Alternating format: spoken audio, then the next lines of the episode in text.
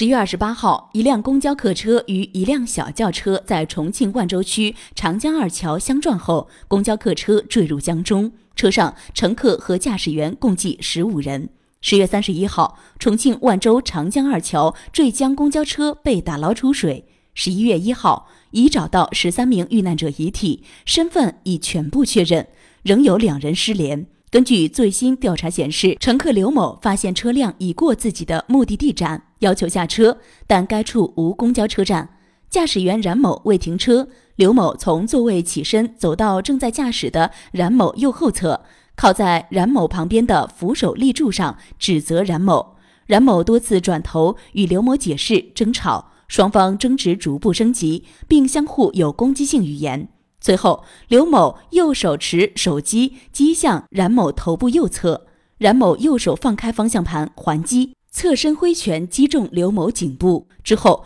刘某再次用手机击打冉某肩部，冉某用右手格挡并抓住刘某右上臂，冉某收回右手，并用右手往左侧击打方向，导致车辆失控向左偏离，越过中心实线。与对向正常行驶的红色小轿车相撞后，冲上路沿，撞断护栏，坠入江中。冉某作为公交车驾驶人员，在驾驶公交车行进中与乘客刘某发生争吵，遭遇刘某攻击后，应当认识到还击及抓扯行为会严重危害车辆行驶安全，但未采取有效措施确保行车安全，将右手放开方向盘还击刘某。后又用右手格挡刘某的攻击，并与刘某抓扯，其行为严重违反公交车驾驶人职业规定。乘客刘某和驾驶员冉某之间的互殴行为，造成车辆失控，致使车辆与对向正常行驶的小轿车撞击后坠江，造成重大人员伤亡。因此，乘客刘某和驾驶员冉某的互殴行为与危害后果具有刑法意义上的因果关系。两人的行为严重危害公共安全，已触犯刑法第一百一十五条之规定，涉嫌犯罪。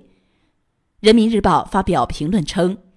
一段惊心动魄的视频还原了悲剧诱因：一场无谓的纷争拉十几人陪葬，教训之惨重，让人不敢直视，却不得不叩问：乘客与司机互殴何以一再出现？痛定思痛，别止于唏嘘，更别停留于愤怒。无彻底反思，就无真正救赎；不形成制度正义，类似悲剧便难断绝。